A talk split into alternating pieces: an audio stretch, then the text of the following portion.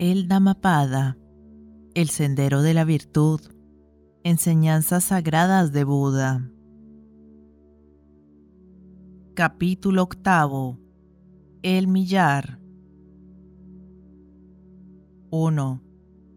Mejor que mil discursos de palabras sin sentido es una sola palabra, si ella lleva paz al corazón del que la escucha. 2. Mejor que mil versos de palabras sin sentido es un solo verso, si él lleva serenidad al corazón del que lo escucha. 3. Mejor que cien versos de palabras sin sentido es una sola palabra de las escrituras sagradas, si ella lleva paz al corazón del que la escucha.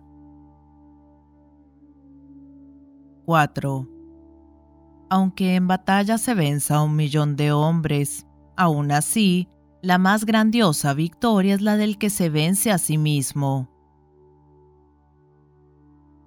5, 6. Mejor es vencerse a sí mismo que vencer al resto del mundo. Ni un dios, ni un Gandharva, ni Mara, ni Brahma podrán convertir en derrota la victoria de aquel que se ha dominado a sí mismo y lleva una vida de serenidad. 7.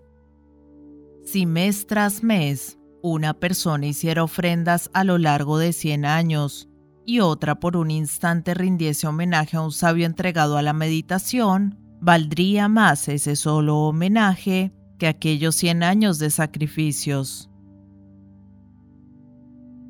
8.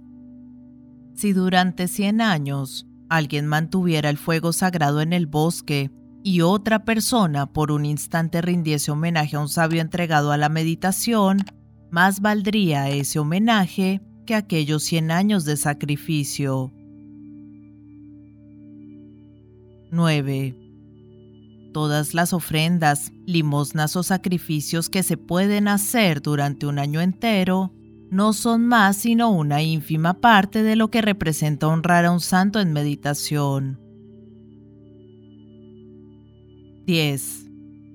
Cuatro cosas acrecientan a aquellos que en todo momento tienen respeto y consideración para los ancianos. El número de sus años, la belleza, la felicidad y la fuerza. 11 mejor que cien años de una vida inmoral y disipada, es un solo día consagrado a la práctica del bien y a la meditación. 12. Mejor que cien años de una vida ignorante y disipada, es un solo día consagrado a la sabiduría y a la meditación. 13. Mejor que cien años de vida en la pereza y la negligencia, es un solo día vivido activamente y haciendo buenas obras. 14. Mejor que 100 años de vida pasados sin comprender que todas las cosas son impermanentes, es un solo día de quien comprende esa impermanencia de las cosas. 15.